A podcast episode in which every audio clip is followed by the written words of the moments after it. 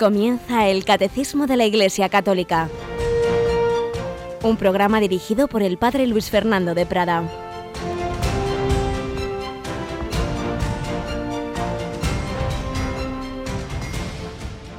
Alabados sean Jesús y María. Muy buenos días, querida familia de Radio María. Seguimos avanzando. Estamos ya a la mitad de esta quinta semana de Cuaresma esta semana que nos prepara inmediatamente para la Semana Santa y esta semana en la que en Radio María estamos también intentándonos preparar intensamente. Buenos días, Cristina. Muy buenos días, padre. Antes nos has recordado esas tandas de ejercicios, pero por si acaso alguien se conecta ahora, le recordamos que en efecto en esta quinta semana de Cuaresma pues tenemos la oportunidad de profundizar en nuestra fe y en nuestra vida espiritual con esos ejercicios espirituales, esas meditaciones que ofrecemos en Radio María, ¿verdad? Claro que sí. Todos los días, como hemos dicho antes, tienen, bueno, pues a lo largo del día tres momentos en los que pueden hacer ejercicios espirituales, por la mañana a las doce y media, con el padre Rubén Inocencio González, especialmente dedicados a enfermos e impedidos, a todos esos que están en casa todos los días que no pueden salir ni acudir a hacer tandas de ejercicios.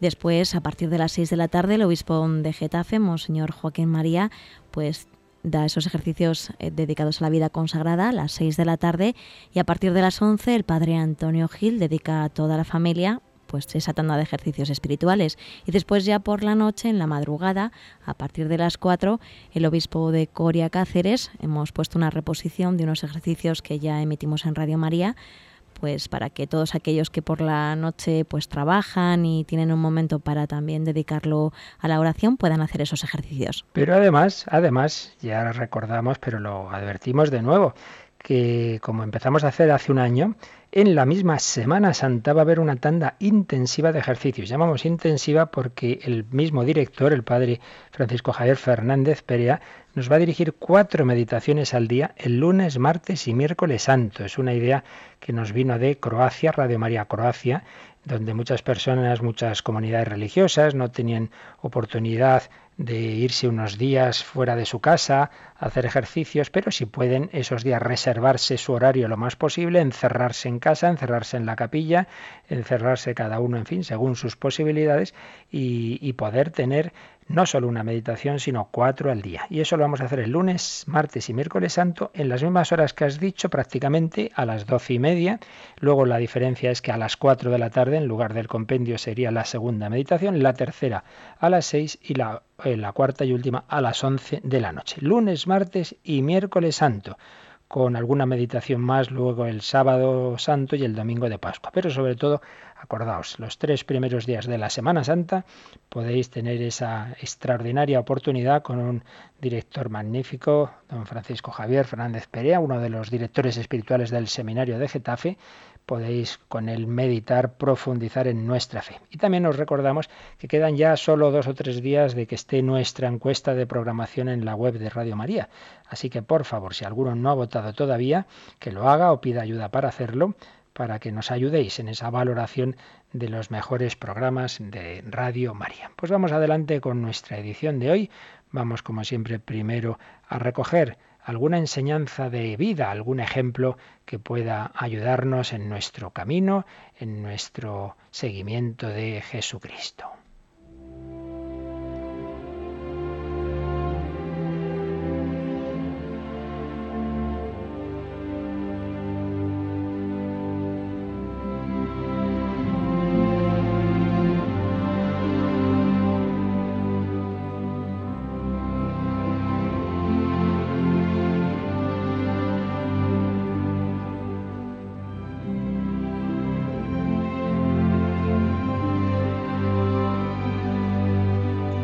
La historia de hoy, una vez más, se la tomamos prestada al padre José Julio Martínez jesuita, que a su vez la recogía de otro padre jesuita que llegó incluso a dejarla atestiguada bajo notario. Es una historia ya antigua, su relato se entrega en notaría en el año 1917, hablamos pues de más de, o cerca de un siglo, y es una historia que el padre José Julio titulaba así, No es beso de Judas.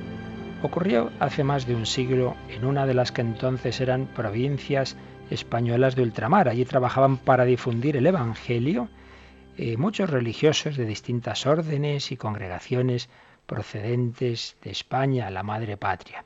En uno de los colegios regentados por los padres jesuitas sobresalía el alumno Jorge Lizar, tanto por sus cualidades de artista como por el fervor que ponía en juegos, competiciones y veladas literarias. El padre rector del colegio dijo una vez al padre José Fernández, cuando estaban los dos en el jardín viendo cómo jugaban los muchachos, con qué vehemencia toma Lizar todas las cosas. ¿Será un santo o un conspirador?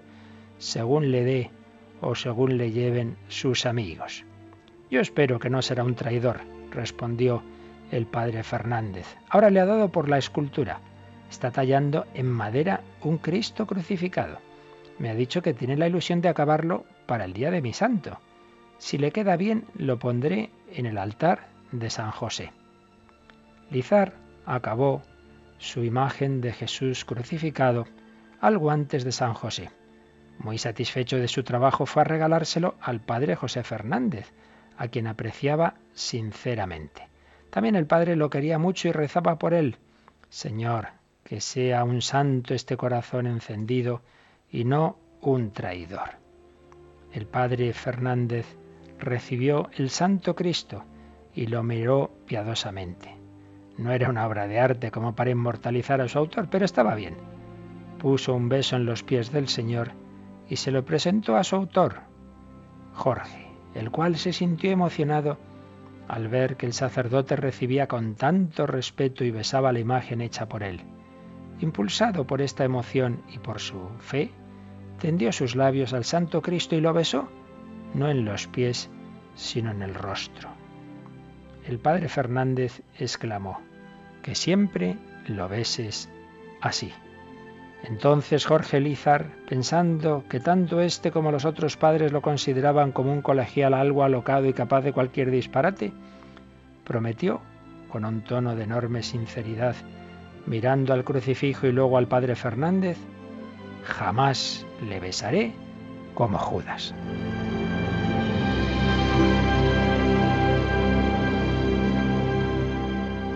Pero fueron pasando los años. Lizar se hizo médico. Viajó por varias naciones de América y Europa. Se dejó influir por las ideas revolucionarias del siglo XIX. Escribió algunas novelas en las que empieza a descubrir una mala voluntad contra los sacerdotes y contra España. Al fin fue acusado como inductor de la rebelión. Y el 3 de noviembre de 1896 aparece encarcelado. A las preguntas que le dirigió el juez especial, contestó que había fundado una liga antiespañola y que era masón. En aquellos tiempos todo aquello le llevó a la condena a muerte. Pero el buen pastor no se olvidaba de su oveja extraviada. En la ciudad donde iba a ser ejecutado, muchos conventos de religiosos y religiosas rezaban por él. Así lo había pedido el señor arzobispo. La conversión no sería fácil. Al primer sacerdote que se le presentó, ese hombre condenado a muerte le expuso sus argumentos contra la Iglesia, contra la divinidad de Jesucristo. Hacía falta una gracia muy poderosa para convertirle. Pero el padre Fernández, aquel su profesor, se enteró de que su querido discípulo de antaño estaba condenado a muerte y no quería abjurar de la masonería ni confesarse. Se fue al altar de San José, tomó la imagen del Santo Cristo, la besó la ocultó bajo su abrigo y se encaminó a la prisión. Al encontrarse ante Jorge, le saludó con el mayor cariño y luego dijo, ¿recuerdas aquel Santo Cristo que tú tallaste? ¿Y cómo le diste aquel primer beso, diciéndole que tú nunca le darías un beso de Judas? Sí, me acuerdo, sí, me acuerdo. Entonces el padre Fernández le mostró el Santo Cristo sin decir palabra. Los ojos de Lizar quedaron clavados en el Señor Toda su vida revivía ante aquella imagen bendita. Sobre todo revivía su juventud, aquella ilusión de ser un artista con que había esculpido la imagen, aquellas misas en que había ayudado al padre Fernández ante aquel mismo Santo Cristo, aquellas comuniones de colegial. Y ahora el contraste. Era enemigo de la iglesia, de los sacerdotes, era como Judas. La imagen de Jesús le seguía mirando desde la cruz. ¡Cuánta misericordia!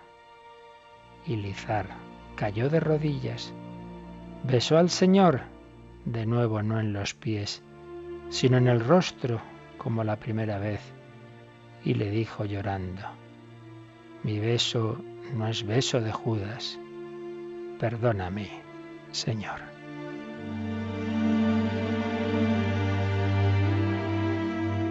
La gracia de Dios se derramó abundantemente sobre aquel corazón. Escribió de su mano el documento en que abjuraba de todas sus pertenencias anticatólicas y se declaraba hijo sumiso de la Iglesia, en cuya religión, escribió, he sido bautizado, educado y quiero morir. Se confesó, recibió la Sagrada Comunión, arregló su matrimonio según la Iglesia y pidió al Padre Fernández que la imagen del Santo Cristo le acompañara en la ejecución y poco antes de ser fusilado besó ese santo Cristo que le ofrecía el padre Fernández y luego retumbó la descarga mortal.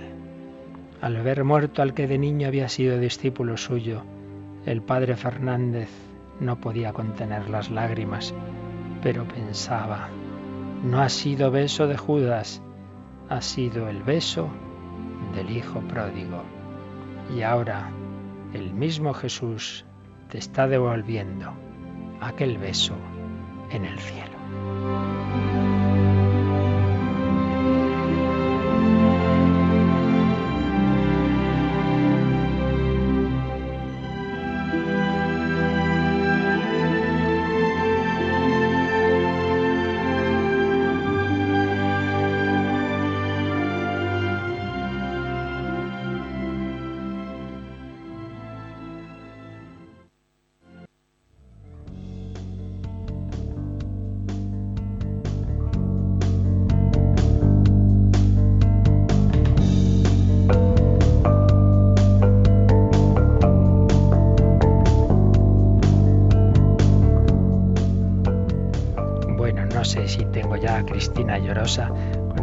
Historias tan bellas.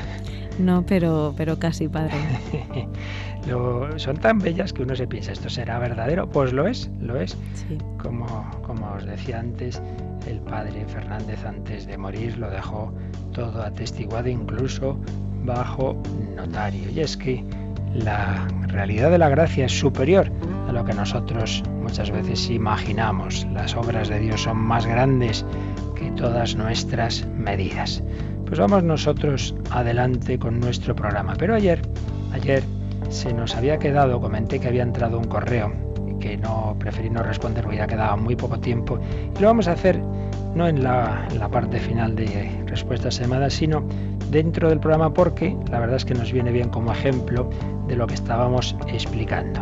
Vamos a recordar de nuevo eh, cuál era el punto, en los puntos en los que estábamos para situar a nuestros oyentes. Estamos dentro de la transmisión de la revelación divina. Dios nos ha hablado, pero todo lo que nos ha hablado que culmina en Jesucristo, ¿cómo nos llega a toda la humanidad? Nos llega a través de los testigos de la predicación y de la vida, de la vida, pasión, muerte y resurrección de Jesucristo, que son los apóstoles. Los apóstoles empiezan a predicar al mundo entero empiezan a predicarle todo lo que han vivido con Jesús, todo lo que Jesús les ha enseñado y todo lo que el Espíritu Santo les está iluminando en esos primeros años. Eh, por tanto, comienza a existir la Iglesia, comienza a existir ese cauce de transmisión de la revelación, que es la tradición. Y luego, poco a poco, se va poniendo por escrito lo más importante de toda esa transmisión y se va formando lo que llamamos el Nuevo Testamento. Bien, estábamos después viendo la relación entre tradición y la Sagrada Escritura. Hay una fuente de revelación que es Dios, que es Cristo, pero lo que nos ha revelado nos llega por esos dos cauces, por esos dos canales, la Sagrada Escritura y la tradición que repito de nuevo, que cronológicamente fue primero la tradición, en cuyo seno van haciendo la escritura, por lo menos lo que, lo que es el Nuevo Testamento. El Antiguo, evidentemente, ya estaba formado.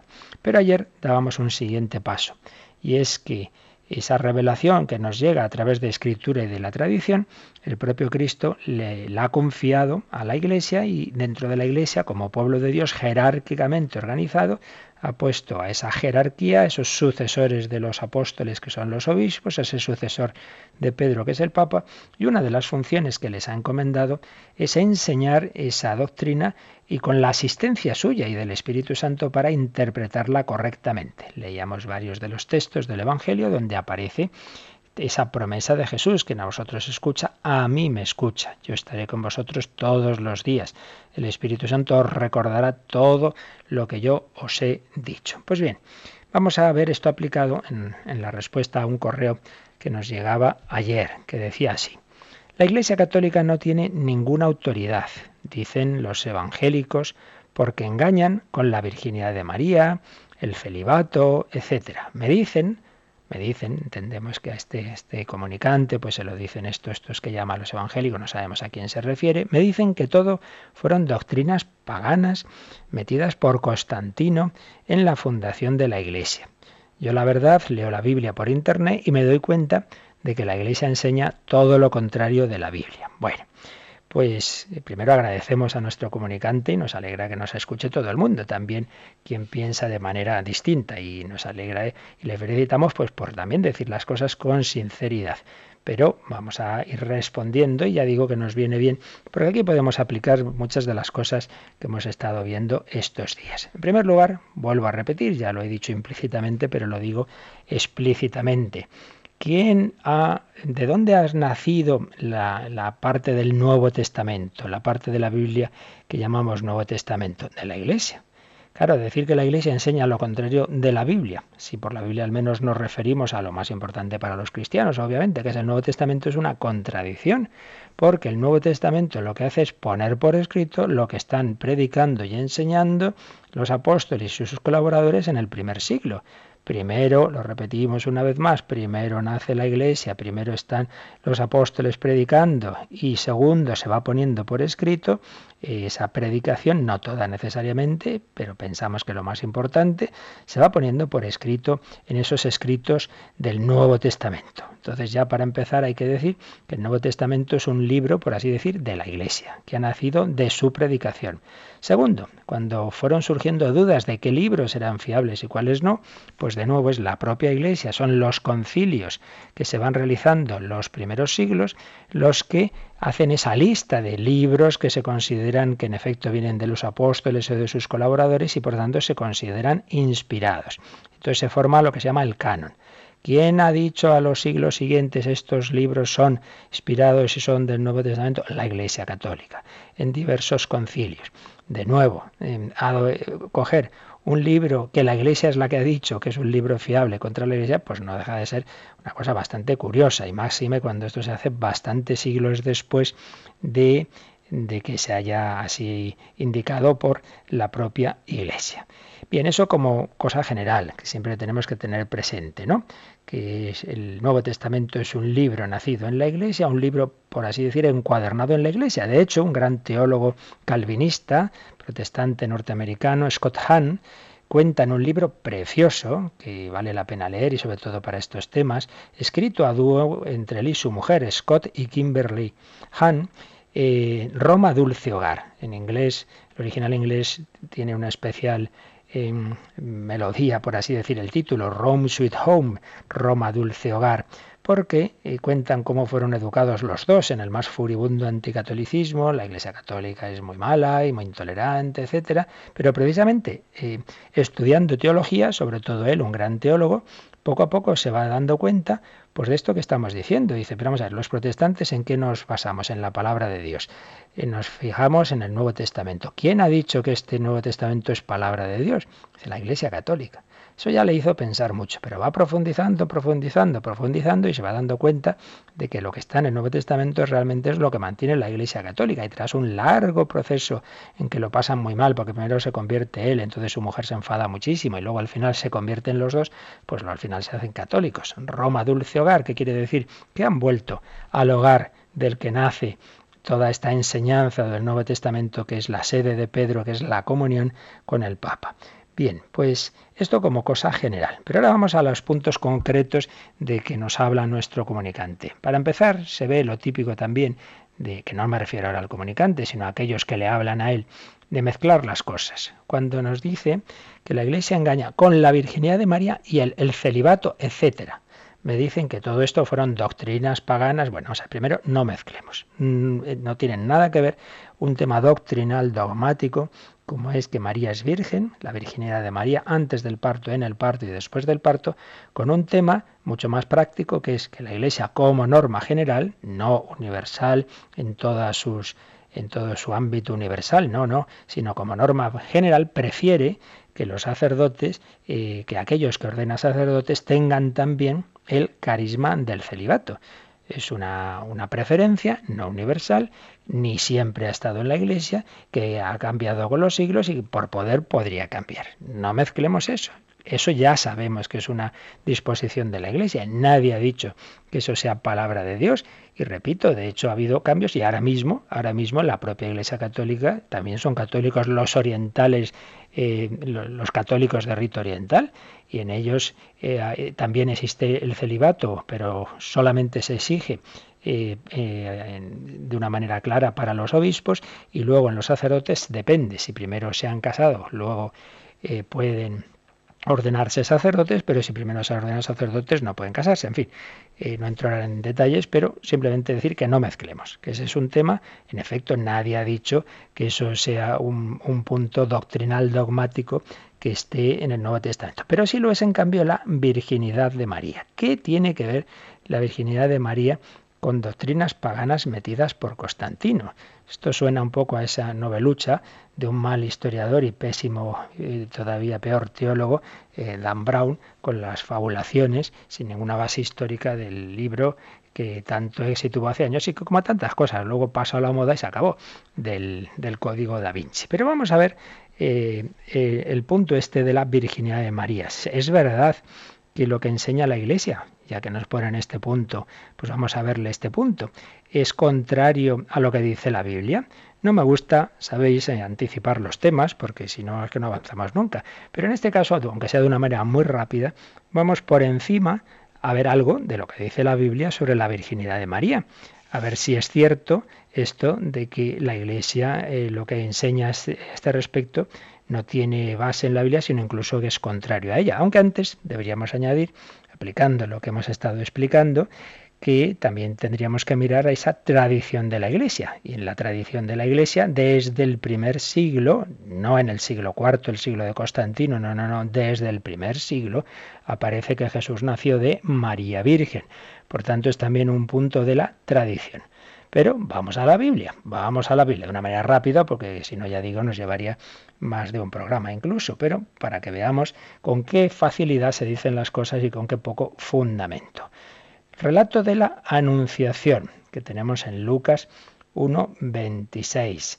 Eh, ¿qué, ¿Qué dice? ¿Qué dice este relato? Para empezar, ¿cómo comienza? El ángel Gabriel fue enviado a una virgen. María es por tanto virgen en el momento de recibir ese anuncio del ángel. Un relato que está calcado sobre el texto de Isaías 7:14.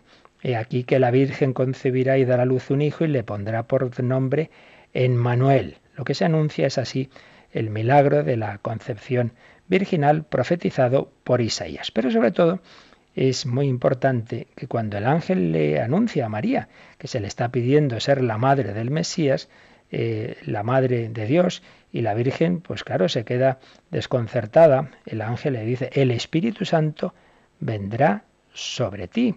Es decir, Dios, que pudo crear todo de la nada por su Espíritu, también puede hacer que en tu seno se forme el cuerpo de un niño sin concurso de varón.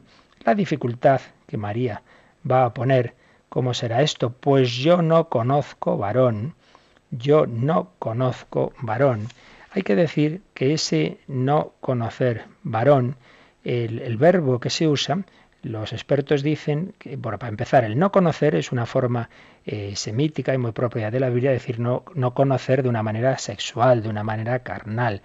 No, pero, pero el verbo quiere decir no puedo o no quiero, no quiero conocer varón. ¿Qué está manifestando María? Un propósito de virginidad, un propósito de virginidad. Pero si se nos dice en el texto que estaba desposada con un hombre llamado José, sí, pero los desposorios eh, de los israelitas tenían dos fases. Esa primera, de los esponsales en que cada uno seguía viviendo en su casa y un segundo momento en que vivían juntos. Pero si aquí María dice no conozco ni quiero conocer varón, que es lo que quiere decir el verbo, está manifestando que tenían ese propósito, que no era tan raro como algunos se piensan, porque sí que había algunas personas y grupos enteros en Israel, como los esenios, que vivían la virginidad, está manifestando ese, ese deseo, ese propósito de virginidad. Si no, no tendría ningún sentido su objeción. ¿Vas a tener un hijo? Pues claro, muy bien, estoy con José, pues ya lo tendremos. Pues no, María dice, ¿cómo será eso? Pues no conozco, pues no puedo, pues no quiero conocer varón. Si no, repito, no tiene sentido su objeción su objeción. Pero es que además con esto San Lucas está expresando ese propósito de virginidad posterior posterior. No solo es que a Jesús lo concibe por obra del Espíritu Santo, sino que no quiere tener posteriormente ningún otro hijo. Si María ama de tal manera su virginidad que llega a ponerla como dificultad al anuncio del ángel, no es posible imaginar un cambio de esta mentalidad de la Virgen después de la concepción y el nacimiento de Jesús. Tampoco por parte de Dios sería inteligible el que hubiera habido motivo alguno para hacer un milagro que conservara la virginidad de María en la concepción de Jesús, si tal virginidad nos iba a conservar después. Creo que esto está bastante claro. Pero es que si seguimos, si nos vamos a San Mateo, Mateo 1.16, cuando va contando la genealogía de Jesús y va diciendo, Labán engendró a Jacob, Jacob a fulanito, fulanito a zutanito, siempre se van diciendo los varones que han ido engendrando a su hijo, cuando se llega a Jacob, dice, Jacob engendró a José, y en vez de decir, y José a Jesús, dice, Jacob engendró a José, el esposo de María, de la cual, de la cual Dios engendró a Jesús, que es llamado el Mesías. Es la traducción que busca el sentido semítico subyacente. Estamos siguiendo fundamentalmente a un gran teólogo que ya falleció hace poco, el padre Cándido Pozo, que conocía perfectamente el griego del Nuevo Testamento. Y la traducción del sentido de la frase es esa. En cualquier caso, fijaos cómo rompe lo que iba diciendo. Antes eh, va diciendo, este engendró a fulanito, fulanito a zutanito, tal, hasta que se llega a Jacob, que engendró a José, y en vez de decir y José engendró a Jesús, se nos dice el esposo de María, de la cual, de la cual nació Jesús, aunque decimos que la traducción de fondo del sentido es de la cual Dios engendró a Jesús, que es llamado el Mesías.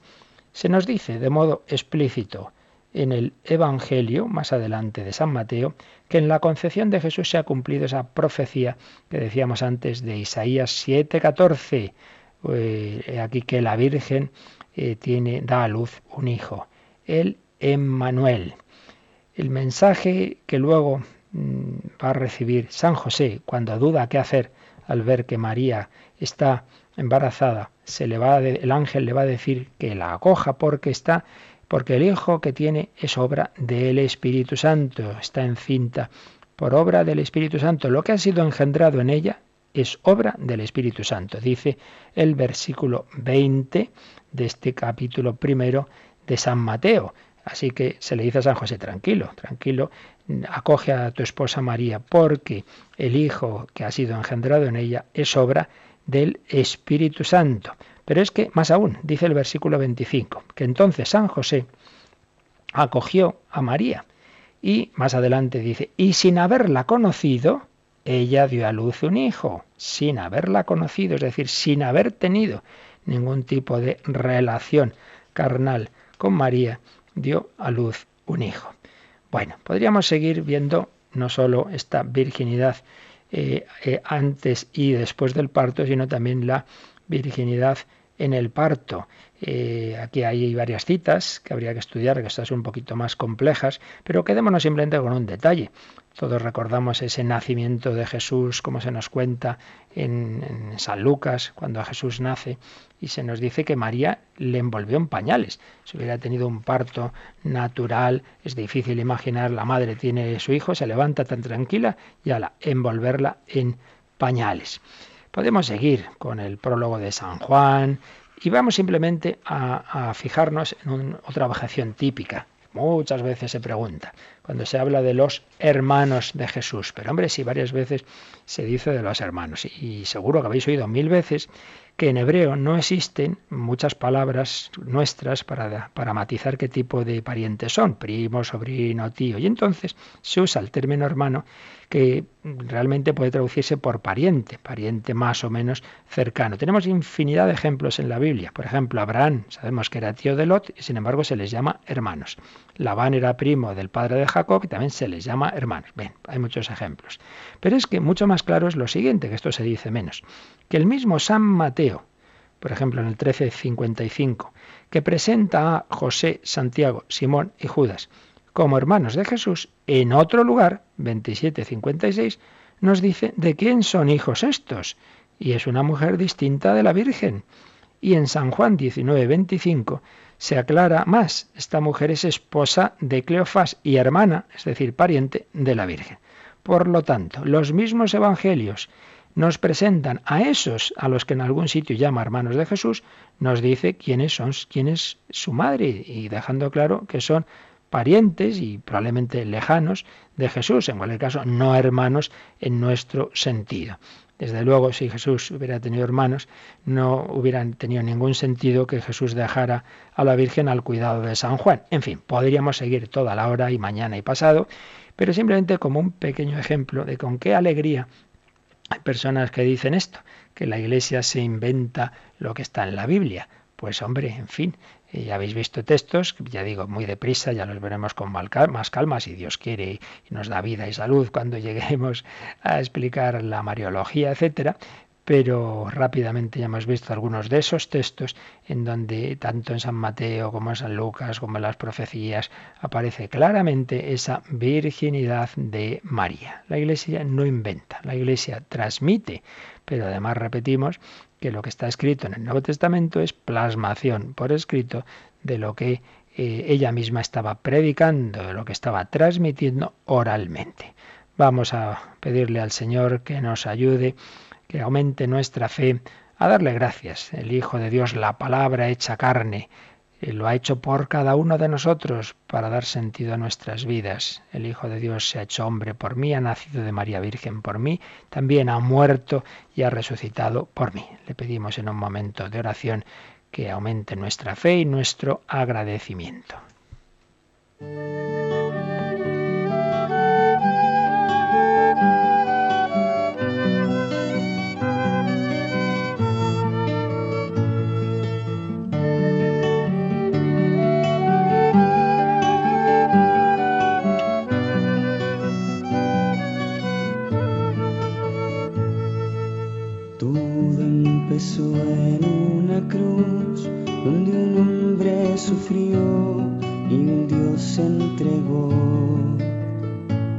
Silenciosa la muerte llegó, extinguiendo la luz en grito se ahogó.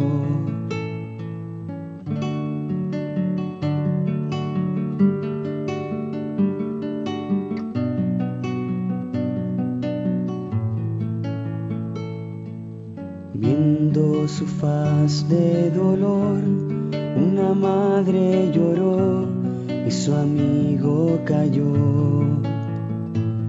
Pero siendo una entrega de amor, su camino siguió y en algún otro lado una luz se encendió. Siendo hombre amigo, esclavo y maestro, siendo carga pesada, profesor y aprendiz, entregó hasta su cuerpo en el pan y en la vid. Desde entonces lo he visto caminar a mi lado, ese Dios que se humilla y muere por mí es la barca en mi playa, el ruido del silencio que se acerca a su hijo y me abraza feliz. Que se acerca a su hijo y me abraza feliz.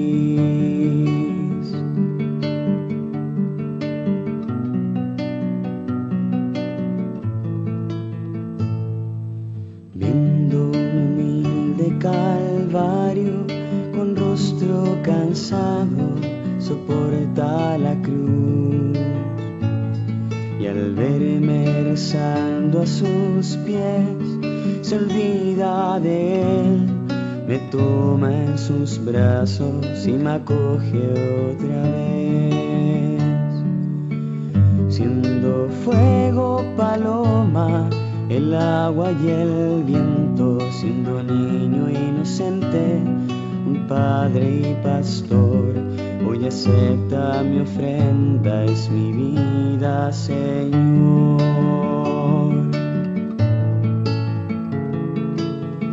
Desde entonces lo he visto caminar a mi lado, ese Dios que se humilla y muere por mí.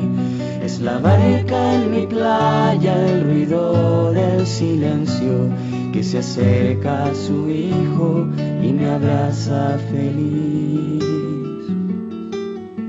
Que se acerca a su hijo y me abraza feliz.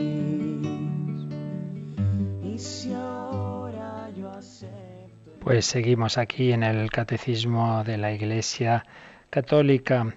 El Señor se ha hecho hombre, ha muerto por cada uno de nosotros y nos va instruyendo, nos va enseñando a través de la Iglesia. Y vamos a ver cómo este magisterio de la Iglesia eh, nos, nos, instruye de distintas formas. Evidentemente no todo ni de la misma forma que hablan los obispos o el Papa tiene la misma autoridad porque ellos mismos tienen conciencia de que hay muchas formas de exponer las cosas. Y algo de esto nos dice Cristina el siguiente número que nos da ya solo tiempo a leer este número hoy, el número 88. El magisterio de la Iglesia ejerce plenamente la autoridad que tiene de Cristo cuando define dogmas, es decir, cuando propone de una forma que obliga al pueblo cristiano a una adhesión irrevocable de fe, verdades contenidas en la revelación divina o también cuando propone de manera definitiva verdades que tienen con ellas un vínculo necesario.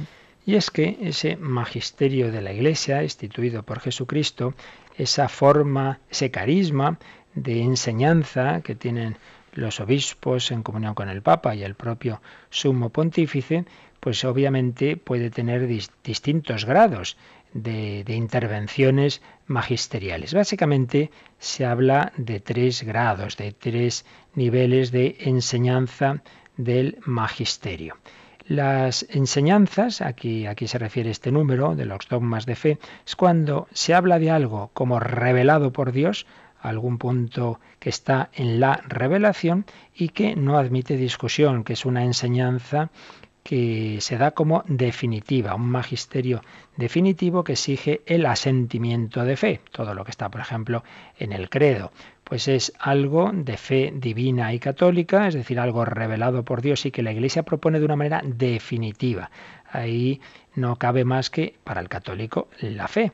Y aquí de nuevo tenemos que hacer alusión a ese fenómeno que se produce en nuestro mundo. Y es que hay personas que dicen, bueno, sí, yo soy católico, estoy de acuerdo con la Iglesia en bastantes cosas, pero en otras no. Es una contradicción en términos, porque eso es como decir, pues, pues soy protestante, es decir, yo cojo eh, la Biblia y, lo que a mí me parece sí, lo que me parece no. Eh, mire, ser católico implica creer que Jesucristo ha dejado esa instancia y con asistencia del Espíritu Santo, esa instancia de interpretación, si luego es usted la última instancia para decir esto sí o esto no, eso no es ser católico.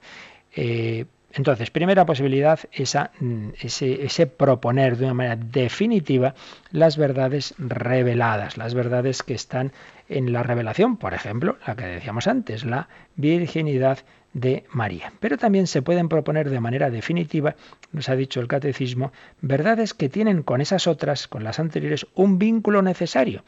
No son verdades que están explícitamente en la revelación, pero están tan conectadas con ellas que sin estas segundas las primeras caerían. Vamos a decir una cosa muy obvia y muy sencilla. Por ejemplo, un principio filosófico. Si alguien sostuviera un tipo de planteamiento eh, filosófico del conocimiento humano que dijera es imposible conocer eh, nada eh, o al menos nada de temas religiosos de una manera cierta, segura, definitiva. Si uno mantuviera eso, en el fondo está negando todos los dogmas de fe. Porque si uno dijera la, la, el hombre no tiene capacidad, el ser humano no tiene capacidad para conocer de manera cierta, de manera segura, eh, nada respecto a lo trascendente, respecto de Dios, eh, si cayera en un cierto tipo de agnosticismo, no podemos conocer realmente a Dios, eh, ni lo que Él nos ha revelado, ninguna revelación puede realmente decirnos, hablarnos verdaderamente de Dios si se planteara un relativismo, etcétera. Bueno, pues son aspectos que como pasaba en el llamado modernismo teológico, que implicarían en el fondo la negación de todos los dogmas. Por tanto, este segundo tipo de enseñanzas también la Iglesia los puede proponer de manera definitiva, aunque no estén explícitamente en la revelación. Y tercer grado de, de, enseñanza del magisterio es lo que se llama el magisterio ordinario, cuando no se usan ese tipo de fórmulas definitivas, sino que es una manera como más sencilla eh, en que se van proponiendo en el día a día las distintas enseñanzas sin ese juicio definitivo e irreformable. Evidentemente ahí no se exige un asentimiento de fe, pero el que no se exija un asentimiento de fe no quiere decir que no deba el católico creer, eh, digamos, poner un, asentimiento interno, prudencial, un asentimiento... Eh, también en espíritu de fe, aunque no sea con ese mismo grado de seguridad y de certeza. Esto lo explica el Concilio Vaticano II en el número 25 de la Lumen Gentium. Nos dice así: Los obispos, cuando enseñan en comunión con el romano pontífice, deben ser respetados por todos como testigos de la verdad divina y católica. Los fieles, por su parte, en materia de fe y costumbres, Claro, en materia de fe y costumbres, si un obispo se pone a hablar de cosas que no tienen nada que ver con la fe ni con la moral, pues los gustos deportivos de un obispo, por ejemplo, no, no, no entran en el magisterio. Los fieles, por su parte, en materia de fe y costumbres, deben aceptar el juicio de su obispo dado en nombre de Cristo y deben adherirse a él con religioso respeto. No está diciendo con un acto de fe, pero con religioso respeto. Pero añade, este obsequio religioso de la voluntad y del entendimiento no es simplemente por fuera lo acepto y me callo y por dentro no creo nada.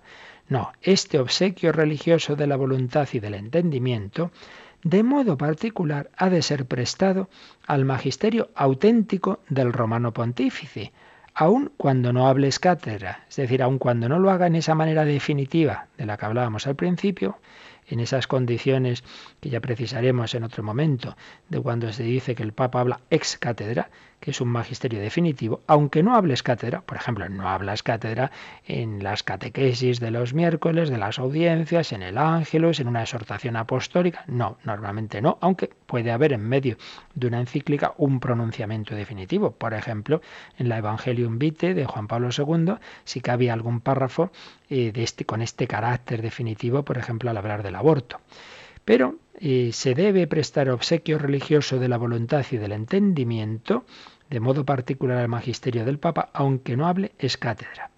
De tal manera que se reconozca con reverencia su magisterio supremo y con sinceridad se preste adhesión al parecer expresado por él, según su manifiesta mente y voluntad, que se colige principalmente, ya sea por la índole de los documentos, ya sea por la frecuente proposición de la misma doctrina, ya sea por la forma de decirlo. Es decir, mm, por un lado están esas afirmaciones mm, definitivas. Por ejemplo, Juan Pablo II tuvo una declaración de que en el tema de la ordenación eh, de, sacerdotal estaba reservada a los varones, eso era definitivo. Todos los que una y otra vez vuelven a plantear se olvidan de no creer, no creer en esto, no creer que el Papa tiene la capacidad, la asistencia del Espíritu Santo para interpretar si una doctrina está ya claramente presente en la revelación y decir que es un tema cerrado. Pues así lo dijo Juan Pablo II, así lo ha recordado el Papa Francisco.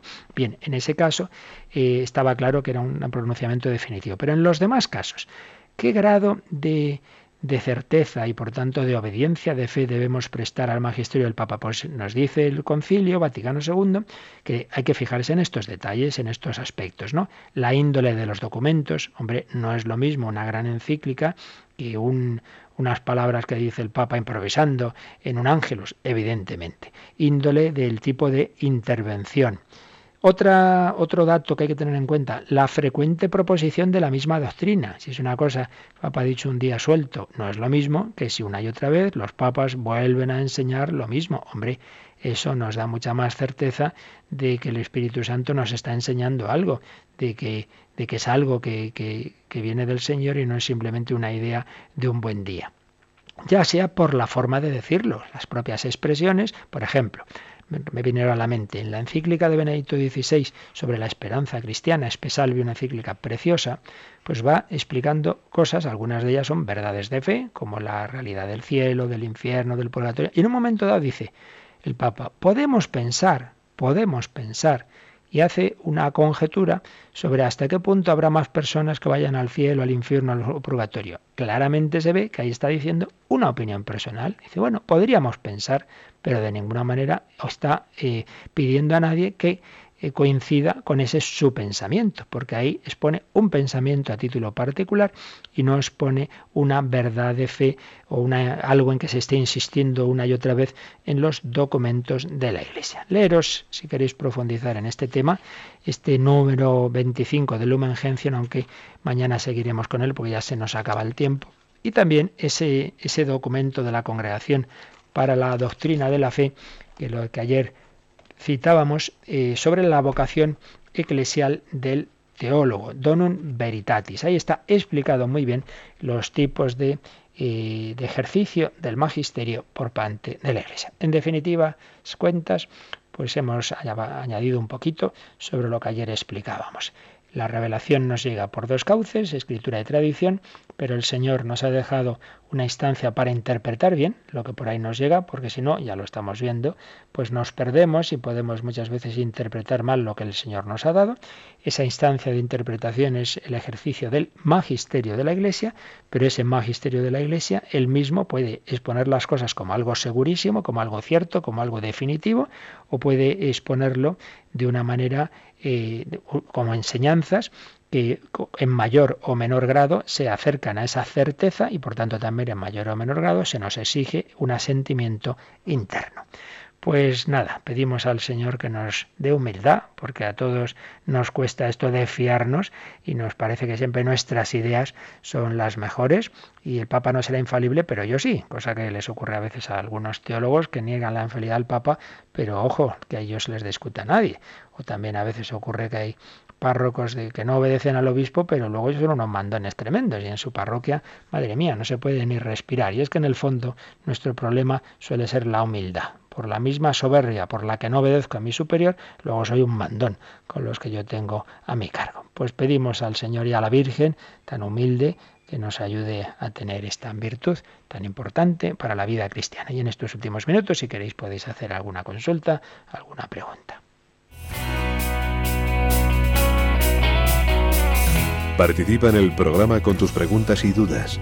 Llama al 91 153 8550. También puedes hacerlo escribiendo al mail catecismo arroba radiomaria.es. Catecismo.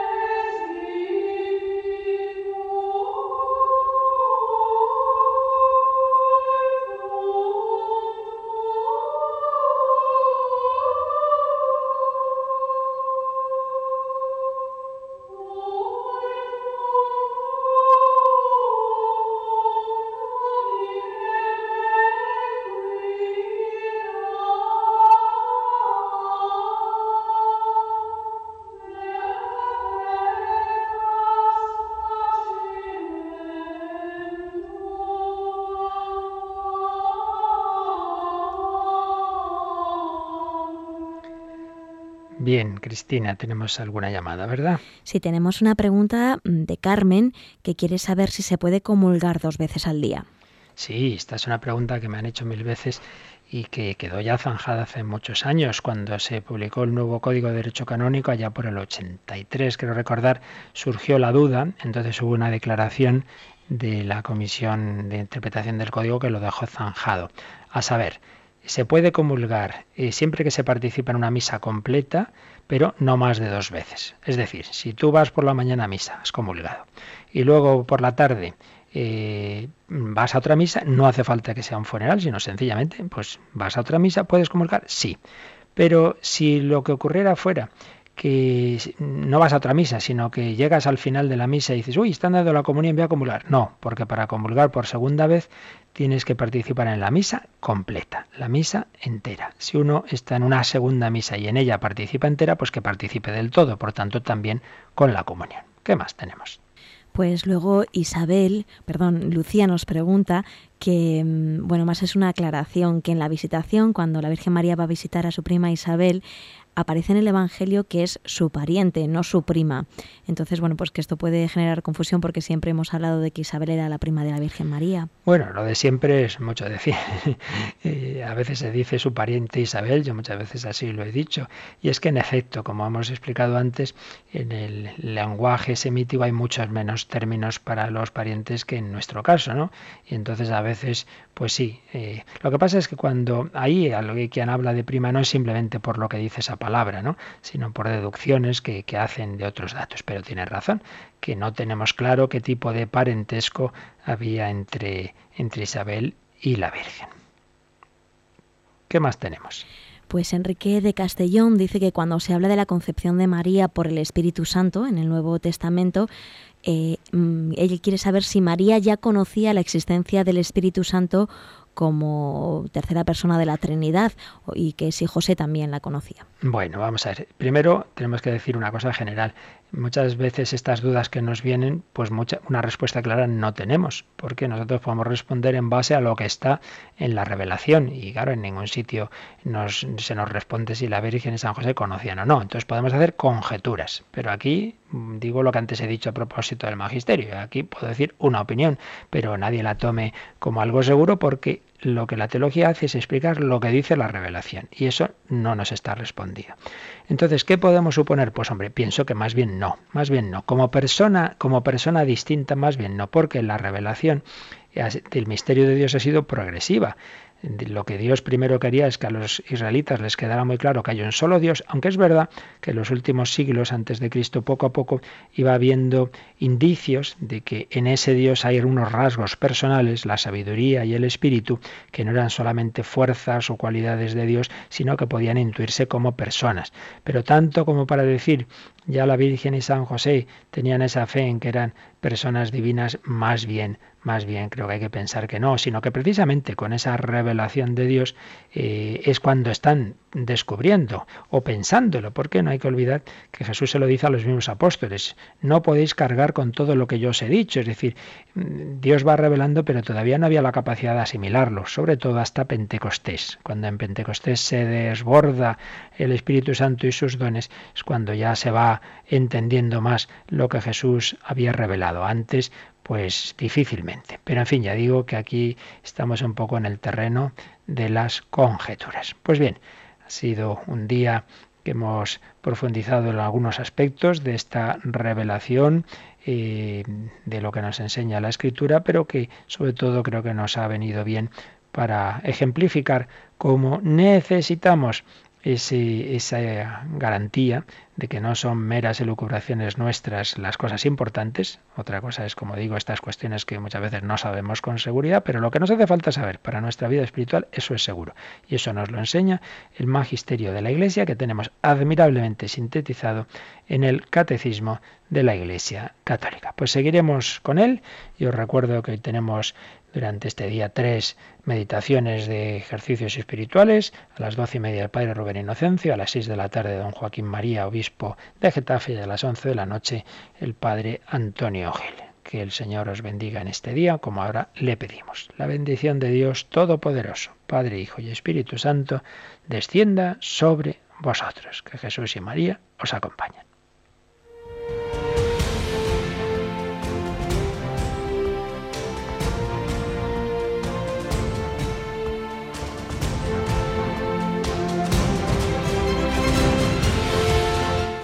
Han escuchado en Radio María el Catecismo de la Iglesia Católica, un programa dirigido por el Padre Luis Fernando de Prada.